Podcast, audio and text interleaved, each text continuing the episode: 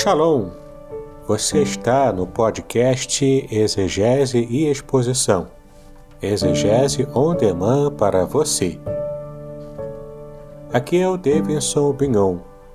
Eu sou mestre em Ciências da Religião, professor de exegese bíblica no seminário, pastor congregacional e também publisher editorial.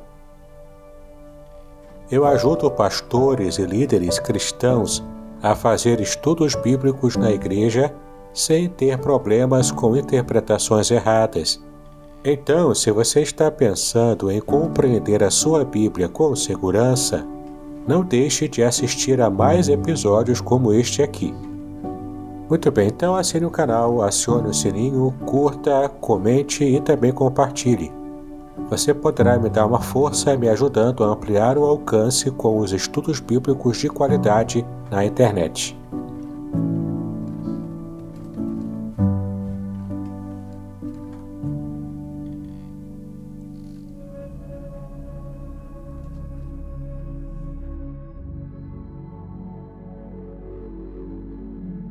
Muito bem, estamos em mais um episódio da nossa série especial de estudos sobre a introdução ao livro do Apocalipse. Eu tenho certeza de que você já tem acompanhado até agora os episódios anteriores e tem percebido o quanto é importante você ter alguns conhecimentos muito gerais para que você possa então compreender algumas informações e passagens que o Apocalipse traz.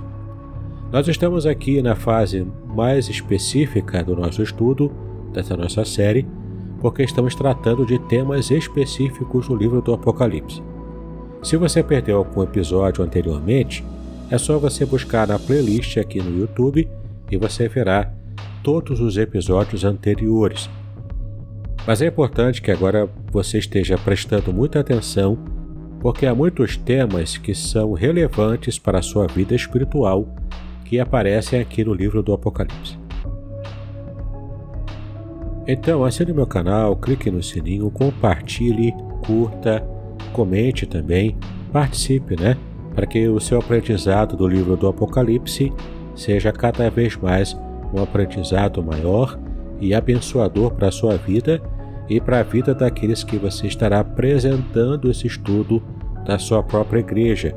Caso você seja um pregador leigo, um professor de escola bíblica dominical, um dirigente de células da sua igreja, enfim, que Deus abençoe o seu ministério também tratando desse livro tão enigmático que é o livro do Apocalipse. Bom, vamos continuar então de onde paramos no episódio anterior e vamos falar hoje sobre dois temas: amor e juízo. Sim, tanto o tema do amor quanto o tema do juízo aparecem aqui nesse livro que estamos estudando. João, o discípulo amado, ele fez do amor um dos seus principais temas, seja no seu evangelho ou até mesmo em suas epístolas. Bom, em Apocalipse, o amor de Jesus e da igreja, ele é mencionado apenas até o capítulo 3, naquele trecho, né, das sete igrejas da Ásia. Ao falar à igreja de Filadélfia, Jesus declara o seguinte: Eu te amo lá em Apocalipse, capítulo 3, versículo 9. Bom, a palavra Filadélfia em grego significa amor fraternal. Então, a partir do capítulo 4, o tom da mensagem muda completamente. Não mais se menciona o amor de Deus, porque, claro, né, estamos tratando de questões do futuro. O tema aqui é juízo. Então, já não se fala mais do amor de Deus a partir do capítulo 4, mas o foco está inteiramente na sua justiça. A santidade divina, ela foi afrontada pelo pecado da humanidade. Então entenda que a ira de Deus, ela manifesta a justiça do próprio Deus através também das guerras, pestes e catástrofes naturais que acontecerão no mundo no final dos tempos. Nós sabemos, no entanto, que o amor de Deus ele é eterno e a sua manifestação ocorre através das bodas do Cordeiro, aqui no livro do Apocalipse, e também acontece na recepção dos salvos na glória eterna. Portanto, embora seja mencionado apenas até o capítulo 3 o tema do amor, ele está perfazendo todo o livro do Apocalipse, porque, é claro, o foco do livro é tratar dessa mensagem de esperança, de paz e de vitória final para uma igreja que estava em franco processo de perseguição, de dura perseguição religiosa, de martírio e de sofrimento. Bom? E é interessante também percebermos o quanto depende da perspectiva de quem está analisando o livro, né? Para aquele que é cristão e está em perfeita harmonia com a vontade de Deus, ele consegue enxergar e tirar da mensagem do Apocalipse paz no seu próprio coração, porque isso traz a ele a certeza de que no final a vitória já está garantida, né, para aquele que serve ao Senhor, para aquele que já é súdito do Cordeiro, mesmo antes dele estar reinando completamente no reino de Deus, né, que será completamente experimentado pela humanidade apenas no final dos tempos. Mas aquele que está analisando o livro na perspectiva do ímpio, na perspectiva daquele que está ainda em inimizade com Deus e, portanto, não resolveu a sua situação espiritual diante do Senhor Jesus, esse alguém vai ver apenas o olhar do juízo do que o livro retrata.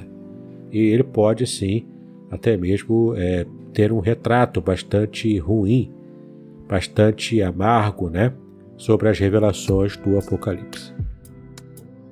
Bom, falando em visão e perspectiva, vamos ter uma visão geral do livro, agora né, nessa parte, buscando uma hipótese de interpretação. A experiência pessoal de João pode representar a experiência da própria igreja. No início do livro, João se encontra vivendo a sua própria tribulação, quando ele estava lá preso e exilado na ilha de Patmos. Então o Senhor Jesus veio até ele. No capítulo 4, João é arrebatado ao céu. Ele passa então a ver o derramamento da ira divina sobre a terra. Assim, a vinda de Cristo, ela estaria provendo socorro à igreja atribulada levando-a consigo no arrebatamento. Em seguida, a terra ficaria submersa na grande tribulação. Essa tal interpretação é frágil em sua consistência, pois o texto bíblico não diz que João possa, de alguma forma, estar representando a Igreja total de Cristo. Ora, os que defendem o paralelo na questão do arrebatamento de João eles chamam a atenção para o fato de que, a partir do capítulo 4, a igreja não é mais mencionada com este nome dentro do ciclo de visões do Apocalipse. Assim, supostamente, terá sido encerrado o seu período histórico terreno representado pelas sete cartas das igrejas da Ásia. Bom, os fatos apresentados em relação à igreja são bíblicos a dificuldade está em simplesmente conseguirmos localizar esses fatos em determinados símbolos e estabelecer a eles também a ordem de ocorrência. Aí que está a grande questão. Por isso que existem tantas teorias né, de interpretação sobre o Apocalipse. Bom, de acordo ainda com esta hipótese, que é muito aceita e essencialmente futurista, né? A abertura do primeiro selo será o início da grande tribulação. Em Apocalipse, capítulo 7, versículo 14. Isso incluirá os selos, as trombetas, as taças e todos os flagelos destinados aos ímpios e às forças do mal. Bom, no meio dessa cena toda, encontram-se o dragão e as duas bestas tentando usurpar a glória que é devida ao cordeiro. Claro, o dragão é Satanás. As duas bestas são o Anticristo e também o falso profeta. Assim, segundo essa teoria, durante a grande tribulação muitos serão salvos e morrerão por sua fé. Enquanto isso, no céu, as bodas do Cordeiro estarão acontecendo. Ao fim desse período, Cristo descerá do céu para aniquilar a besta e o falso profeta O dragão, então, será preso por mil anos, e nesse período de mil anos, Cristo reinará com todos os santos sobre a terra. Estará dessa maneira encerrada a grande tribulação e então inaugurado o milênio. Então, ao fim desse período do milênio, Satanás será solto e tentará novamente uma reação contra Cristo. Bom, mas no entanto, os seus agentes, os demônios, serão consumidos antes de iniciarem a batalha final. Ainda nessa perspectiva, na sequência ocorre o juízo final, que será o julgamento de todos os homens. Aqueles homens cujos nomes não se encontram no livro da vida, estes serão lançados no lago de fogo e enxofre, onde serão atormentados eternamente. Bom, em seguida, João consegue ver a nova Jerusalém. Essa passagem é vista como uma descrição do estado eterno dos salvos. A cidade, ela será o lugar onde viveremos para sempre com o Senhor Jesus Cristo. Essa, embora seja a teoria mais aceita e pregada no Evangelho hoje, ela é conhecida como a teoria do pré-milenismo, né? Que diz que a igreja será libertada desse período de grande tribulação, porque Cristo estaria voltando para buscar a sua igreja antes de que aconteça esse período terrível da grande tribulação. No entanto, nós temos alguns questionamentos e observações que podem nos levar a pensar um pouco diferente dessa teoria bastante conhecida e pregada no nosso meio. Bom, embora algumas dessas afirmações sejam amplamente aceitas, esse arranjo escatológico pode parecer bastante apegado ao texto. No entanto, nós devemos observar que essa interpretação contém alguns pontos questionáveis e incertos também, né? Outros pontos parecem perfeitos. Vamos então pensar um pouco mais sobre o que essa teoria chamada de pré-milenismo traz para a gente. Então, a primeira dificuldade é entender o arrebatamento de João como sendo o arrebatamento da própria igreja, porque a gente já mencionou isso aqui, né? João não representa completamente a igreja. O arrebatamento de João ele se deu antes de se tocarem as sete trombetas. Paulo, escrevendo aos Tessalonicenses, ele disse que o arrebatamento da igreja aconteceria quando a última trombeta fosse tocada. Ele disse também que a ressurreição dos santos acontecerá antes do arrebatamento. Então, quando encaixamos isso no quadro apocalíptico, nós teríamos o arrebatamento da igreja junto com a ressurreição do capítulo 20. Sendo assim, a igreja teria participado ou pelo menos presenciado a grande tribulação. Observe ainda que em Mateus 24, Jesus menciona a grande tribulação, no versículo 21, né? antes do fato que parece ser o arrebatamento, como está lá no versículo 31. Então, no meio da tribulação estarão os escolhidos, no versículo 22 de Mateus 24. Esses escolhidos podem então indicar toda a igreja, mas alguns comentaristas dizem que são apenas os que foram salvos durante o período da tribulação. Percebeu quanto nós podemos é, ter problemas né, para poder é, interpretar com essa visão pré-milenista? Outro problema pode ocorrer também em relação à nossa concepção da Nova Jerusalém, como está lá no capítulo 21. Então, considerando a hipótese de que o livro apresenta os fatos em ordem cronológica, nós chegaremos ao capítulo 21 e já passamos pelo milênio e pelo juízo final. A Nova Jerusalém, portanto, descreve o estado eterno dos salvos, Bom, contudo, o texto cita ainda nações que vivem fora da Cidade Santa. E a essas nações se destinam as folhas da árvore da vida, a fim de que sejam completamente curadas né, por toda a eternidade. Então, esses detalhes parecem ameaçar o quadro escatológico descrito. Né? É, se os ímpios já estão no lago de fogo e os salvos estão na Nova Jerusalém, que nações são essas que o autor cita? Nações que precisam da cura ainda, né? Já que o estado final já estava estabelecido. Bom, uma solução proposta por aqueles que pregam a teoria pré-milenista é que o relato sobre a Nova Jerusalém se refira ao milênio e não ao estado eterno final né, dos santos. Sendo assim, o texto não se encontraria em ordem cronológica. Bom, em todo caso, há de se perceber aqui o quanto pode haver discrepâncias nessa forma e nesse modelo de interpretação escatológica que é o modelo do pré-milenismo.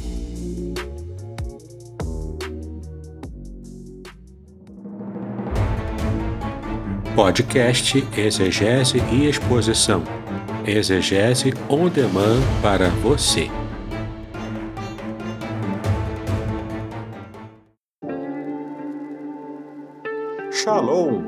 Aqui é o Davidson Pignon. Eu ajudo pastores e líderes cristãos a fazer estudos bíblicos na igreja sem ter problemas com interpretações bíblicas erradas. Então, se você está pensando em compreender a sua Bíblia com segurança, não deixe de assistir a mais conteúdos como este aqui neste canal.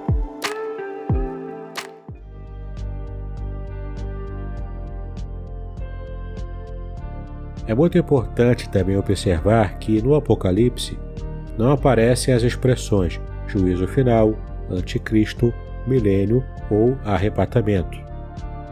Ora, isso é incrível, não é verdade? A gente lê o Apocalipse e nem sempre percebe que temas tão característicos da escatologia não estão retratados nesse livro. Bom, então de onde nós tiramos esse vocabulário? Bom, esse vocabulário é retirado das interpretações correntes, que de tanto serem faladas, elas já se confundem com o próprio texto bíblico em si. Nós sabemos, por exemplo, que as ideias de milênio e juízo final encontram-se mais em outras palavras no capítulo 20. O verbo arrebatar é encontrado até mesmo em Apocalipse capítulo 1, versículo 10, capítulo 4, versículo 2 e capítulo 12, versículos 5 e 15. E esse verbo pode até ser substituído dependendo da versão bíblica utilizada. Bom, isso trata-se dos arrebatamentos de João, do filho varão, e também uma tentativa de Satanás no sentido de arrebatar a mulher. Outra situação semelhante, mas com verbo diferente, trata da subida das duas testemunhas ao céu. Não obstante, nós cremos no arrebatamento da igreja. E esse arrebatamento se encontra de forma mais clara escrito em 1 aos Tessalonicenses, capítulo 4, versículo 17. Bom, sobre o anticristo eu estarei falando de modo mais específico é, à frente. Então, todo esse questionamento feito por comentaristas e teólogos, esse questionamento cria uma série de correntes de interpretação designadas como as correntes milenistas, que trata né, essa visão dos pré-milenistas, que eu já expliquei aqui para vocês, e nós já vimos que ela traz alguns problemas, mas tem ainda o posicionamento amilenista, pré-tribulacionista e ainda a percepção pós-tribulacionista e outras ainda, né? Mas algumas dessas concepções são bastante complicadas de você defender à luz da palavra de Deus, né, quando você conhece a Bíblia de um modo mais geral. Bom, para que você possa conhecer um pouco mais dessas correntes milenistas, especialmente a teoria mais conhecida e mais pregada e ensinada no meio evangélico, que seria essa corrente de interpretação pré-milenista, eu convido você a estar estudando um pouco mais, a pesquisar um pouco mais sobre essas correntes. Isso porque, embora pareça ser algo bastante comum e bastante é, aplicado, né, com base bíblica e tudo, mas você percebe aqui que mesmo a visão pré-milenista ela tem dificuldades na sua interpretação. Ora, nenhum sistema humano, mesmo o criado para tentar entender um estudo tão complicado quanto o estudo da escatologia, é, ele é passível de erros. Todo o sistema teológico, inclusive, né? Então você precisa é, entender que nós precisamos conhecer esses estudos com humildade no coração. Então estude, pesquise, conheça um pouco mais, e então você terá condições de fazer perfeitamente a sua escolha. E não apenas seguir aquele caminho que a maioria das pessoas segue, né? E seguindo, portanto, a multidão de pessoas que creem de uma determinada forma. Entenda que, como a Bíblia não trata de modo cronológico, com tanta precisão sobre o que acontecerá no final dos tempos, é importante que você conheça as abordagens, escolha uma delas, ou então, se você tiver uma percepção bíblica também um pouco mais aprofundada, você pode até mesmo é, criar a sua forma de interpretação, desde que ela tenha coerência e principalmente que ela tenha fundamentação bíblica, né? Para que você não esteja criando uma, um sistema teológico que seja antibíblico. Vamos falar então um pouco agora sobre o anticristo e também o falso profeta, né? Quem são essas figuras que aparecem no livro do Apocalipse? Então, o único autor bíblico que usa a palavra anticristo é propriamente João, mas não no Apocalipse. A citação que João faz se encontra nas epístolas. Bom, esse personagem escatológico do anticristo, ele é sempre entendido como uma referência ao iníquo, ao homem do pecado, ou então ao filho da perdição, mencionado por Paulo em 2 aos Tessalonicenses, capítulo 2, versículos 3 e 8. Da mesma forma, a besta que sobe do mar, em Apocalipse 13, ela é identificada pelos intérpretes como o próprio anticristo. É, mas embora o texto não diga isso propriamente, né, o modo de agir da besta parece dizer que ela se refere ao anticristo. A sua ação é, sobretudo, anticristã. A besta quer para si a adoração que é devida ao cordeiro. Então ela se encaixa no perfil traçado por Paulo quando ele se referiu ao Anticristo. Quem é esse Anticristo? Alguns dizem que é um sistema político, mas a maioria dos estudiosos o veem como sendo um homem de verdade. Isto é bastante coerente com as citadas palavras de Paulo. Ora, o texto de 2 aos Tessalonicenses não é essencialmente simbólico. Então, quando o apóstolo diz que é um homem, nós devemos entender literalmente de que de fato será um homem, o anticristo, né, ainda a ser revelado. Afinal, aquela igreja já estava com muitos problemas de entendimento escatológico e Paulo precisava ser o mais claro possível sobre o que ele estava tratando, né, sobre o anticristo. Então permanece a pergunta, né, se o anticristo é um homem, quem ele de fato é. Ora, eu não vou me arriscar aqui a responder essa pergunta, mas porque muitos já se arriscaram no decorrer da história, especialmente no século XIX.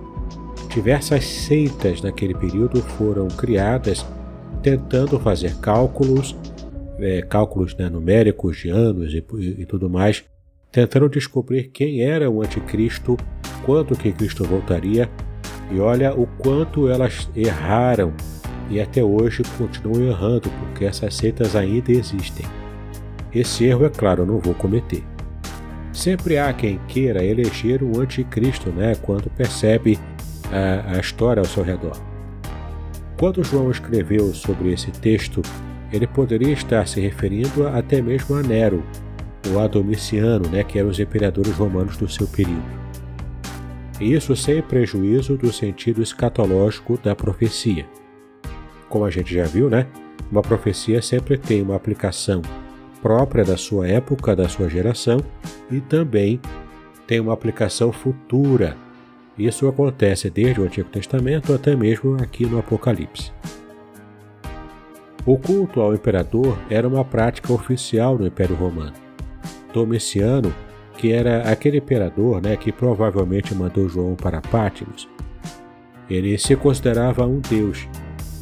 Ele mandou então que imagens suas fossem espalhadas pelo Império Romano para que ele fosse adorado. Os que se recusavam a adorá-las eram condenados à morte. Portanto, aquele imperador se encaixou bastante né, nesse perfil traçado do próprio Anticristo. Bom, mas João também disse que muitos anticristos, no plural, eles tinham se levantado. Confira lá em 1 de João, capítulo 2, versículos 18 e 22, no capítulo 4, versículo 3 e por fim em 2 João, versículo 7. Bom, mas apesar disso, é bastante aceita a crença numa personificação do mal através de um anticristo escatológico, ou seja, aquele que estará no mundo no dia da segunda vinda de Cristo, como você pode ver em 2 aos Tessalonicenses, capítulo 2, versículo 8. Mas entenda que ao longo da história humana, muitos foram os candidatos a serem anticristos de sua geração. Hitler, por exemplo, ele foi um deles, Alguns líderes religiosos e outros malfeitores da história também foram apontados como sendo o anticristo de suas respectivas gerações. No entanto, Jesus não voltou em suas épocas históricas. Então, esse cargo de anticristo, né, o cargo entre aspas aqui, ele está vago para uma outra pessoa ocupar quando finalmente o Senhor Jesus voltar, definindo então o dia do juízo final para toda a humanidade. Bom, mas ainda que nós não possamos identificar propriamente um anticristo, pelo menos ainda, né? Nós sabemos que as linhas gerais do seu caráter e atuação serão importantes para nossa percepção quando ele de fato surgir. Então, através das interpretações mais aceitas, compreende-se que ele poderá ser o líder político de projeção mundial. O atual fenômeno da globalização seria, portanto, um ambiente ideal como preparação para um governo mundial.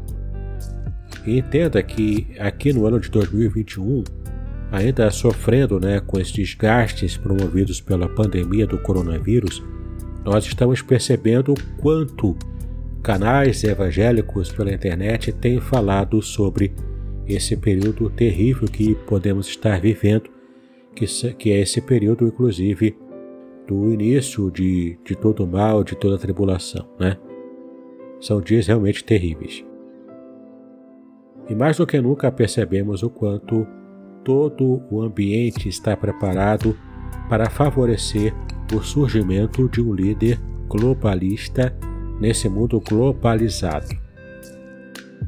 Outra questão também importante são os conflitos internacionais e a fome, que seriam solucionados por algum tempo mediante um plano econômico extraordinário, isso feito pelo Anticristo. A besta que sobe do mar, como está em Apocalipse capítulo 13, versículo 2, ela receberá o poder do dragão, que é o próprio Satanás então, em nome de Satanás, a besta dominará sobre toda a tribo, povo, língua e nação. Confira em Apocalipse, capítulo 13, versículo 7. Assim, a interpretação desse texto é feita normalmente em relação com a profecia das 70 semanas de Daniel, conforme está lá no livro de Daniel, capítulo 9. Bom, em todas as épocas da história, o poder político teve alguma ligação com o poder religioso. Os déspotas, né, aqueles que surgiram na história, eram avalizados pelo clero. Bom, em geral, os ditadores que surgiram na história eles eram apoiados pela religião. Era dessa maneira que o povo reconhecia a origem divina da autoridade absoluta e então permanecia submisso a essa autoridade, a esse ditador. Bom, dessa mesma forma, o anticristo, quando surgir, ele precisará do falso profeta, que é a besta que sobe da terra. O falso profeta parece representar o poder religioso que fará parceria com o anticristo. Isso pode acontecer, talvez, numa manifestação ecumênica, ou seja, ou numa cerimônia, ou então num ambiente né, que busca esse ecumenismo, essa forma única de adoração a uma entidade divina, né, que seria aqui identificada com o próprio Satanás, sem que as pessoas necessariamente percebessem que estariam adorando a Satanás.